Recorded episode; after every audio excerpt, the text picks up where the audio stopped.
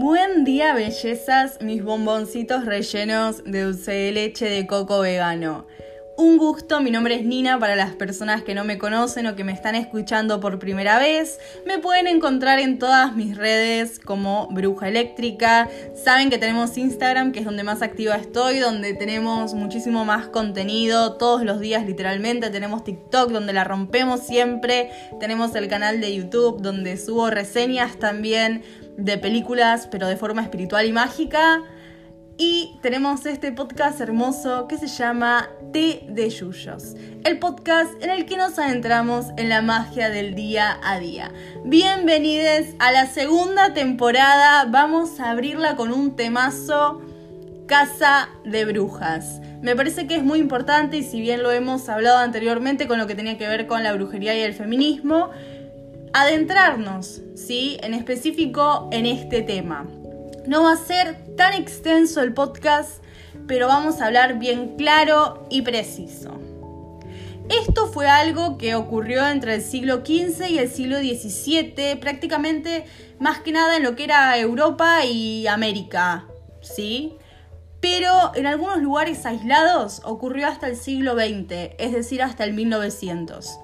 Y las justificaciones eran las mismas, prácticamente se mataba a aquellas mujeres que tuvieran conocimientos en lo que era, por ejemplo, la medicina, la herbolaria, la ciencia, la sexualidad y el propio conocimiento de su cuerpo, la espiritualidad, entre otros.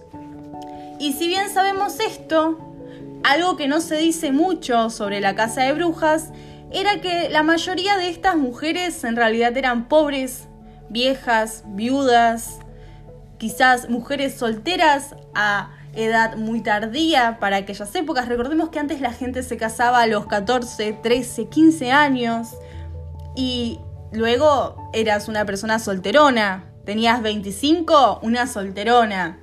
También habían lesbianas, habían personas que no se identificaban con su género, habían personas que eran analfabetas, personas que no habían podido educarse y por tanto eran ignorantes y no podían defenderse, personas que habían sido abusadas por hombres todas estas mujeres, todas estas mujeres que también, por ejemplo, podían ser mujeres que tenían enfermedades mentales, que tenían trastornos, que tenían algún tipo de otra enfermedad en general a nivel físico, o mujeres que quizás tenían marcas en la piel.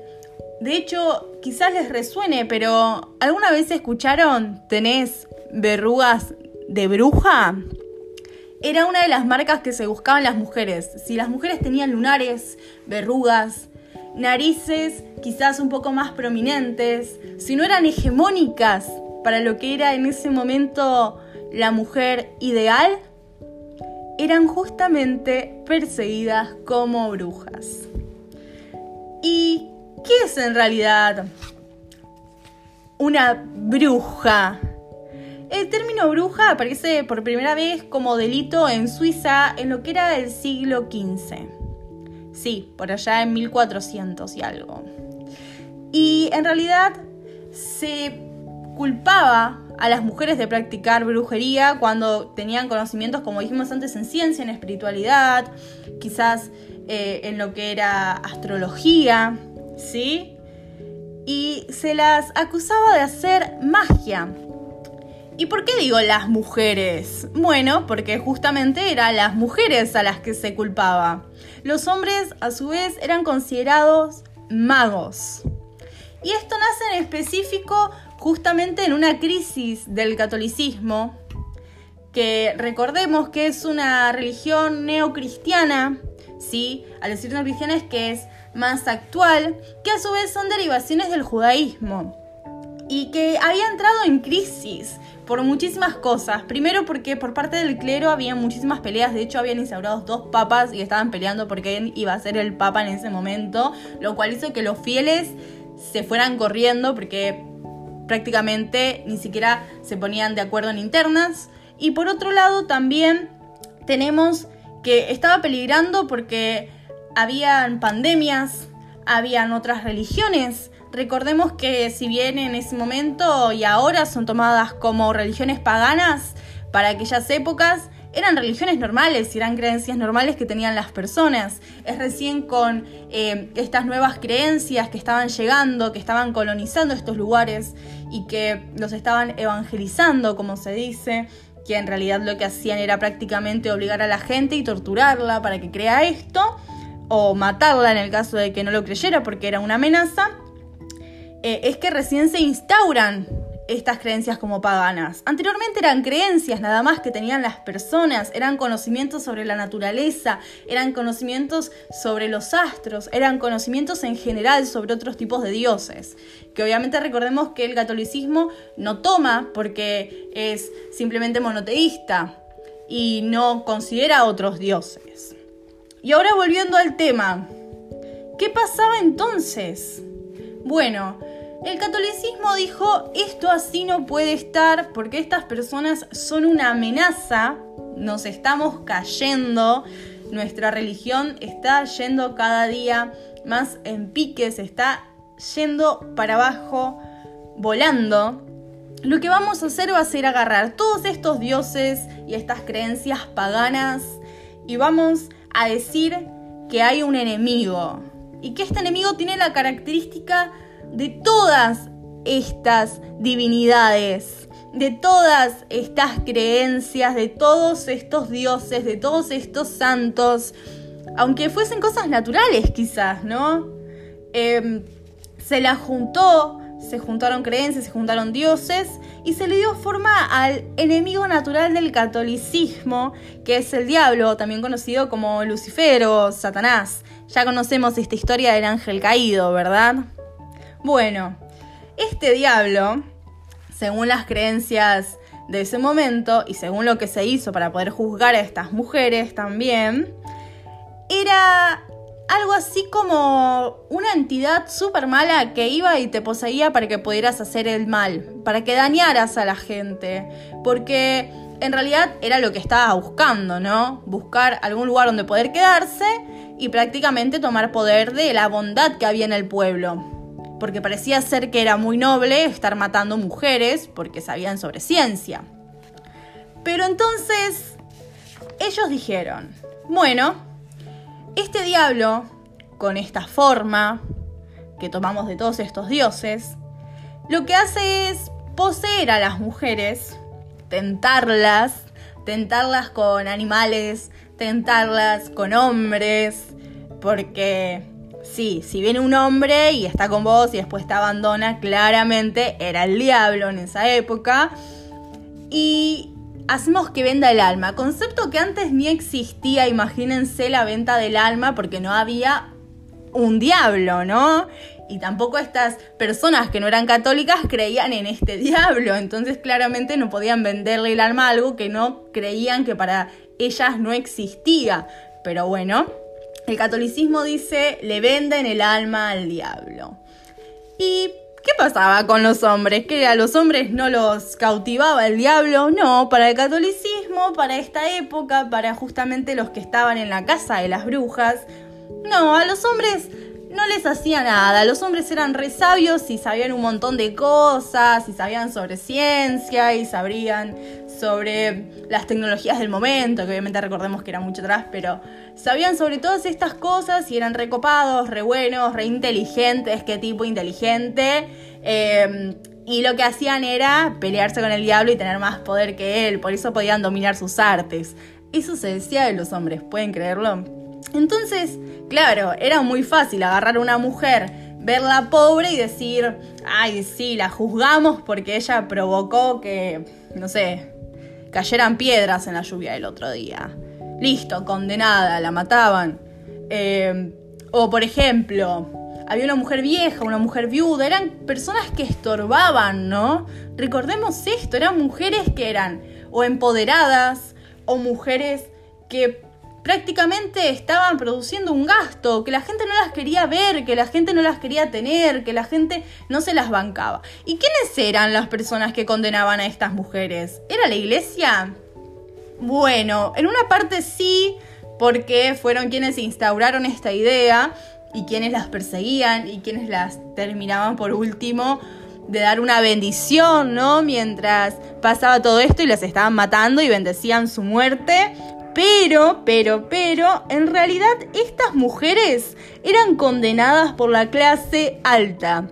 Las juzgaba la clase alta, las podía denunciar cualquier persona, pero eran condenadas por la clase alta que tras un juicio decidía si merecían vivir o merecían morir. Obviamente que la clase alta no iba a querer que sobrevivieran mujeres pobres, ni viejas, ni viudas, ni nadie que fuera un problema para ellos. Y obviamente que fueron quienes también con todo el poder que manejaban, como siempre, como hoy en día la clase alta es quien maneja los medios de comunicación. Antes también era, eran quienes manejaban la, la comunicación en general, eran quienes manejaban las creencias, eran quienes manejaban todo porque tenían el poder para poder instaurar lo que creían, lo que decían.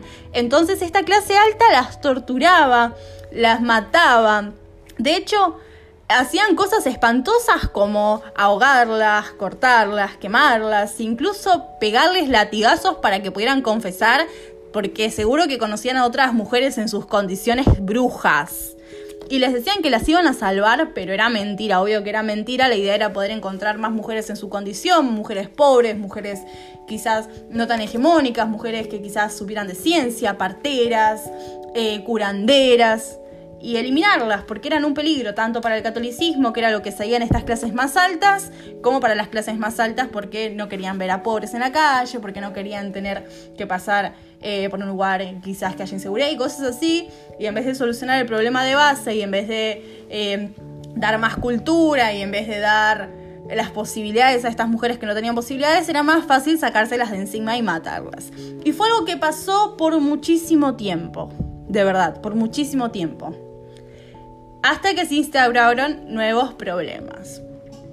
Y prácticamente fue una manera muy fácil de sacarles el poder a la mujer, de darles miedo, de oprimirlas. Porque era muy fácil decir, ah, ya no querés estar conmigo, te querés ir porque te pego, mira, te acuso de bruja y te matan.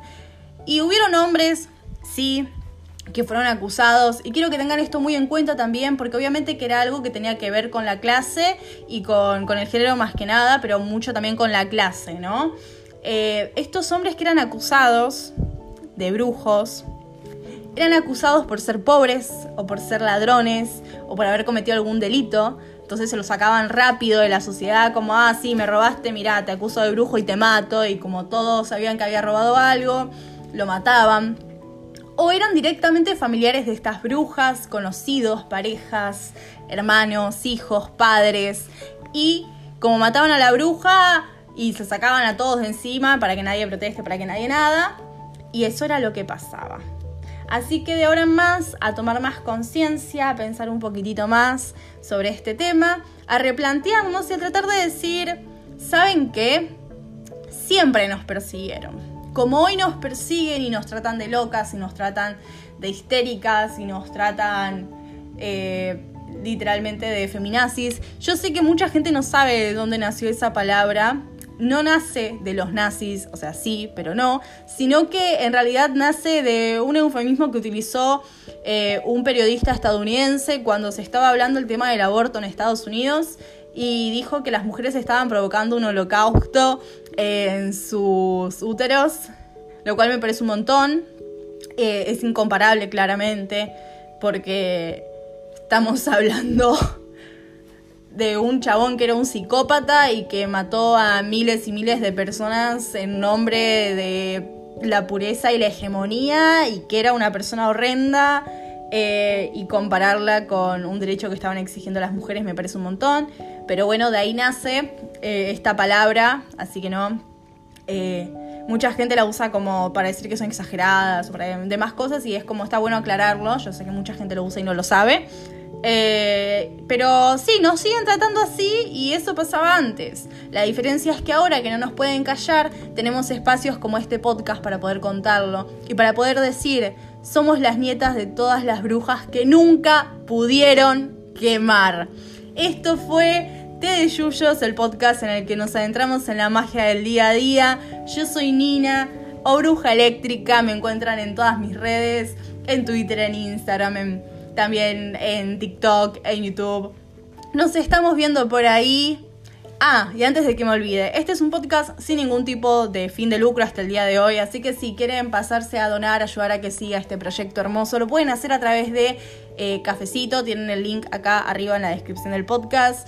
Eh, y también en todas mis redes. Ojalá les haya gustado, les haya parecido entretenido hablar un poquitito de historia y les guste esta nueva temporada hermosa del podcast. Me pueden recomendar temas, así que si quieren, de verdad, vayan a recomendarme temas. No es que me pueden ir a recomendar, vayan a recomendarme temas que quieren en esta nueva temporada en mi Instagram. Mándenme un mensaje directo y yo los voy a estar leyendo. Muchas, muchas gracias por haber llegado hasta acá. Les mando un abrazo gigante, muchísimas energías hermosas y nos vemos en el siguiente capítulo. Chau, chau. Beijão!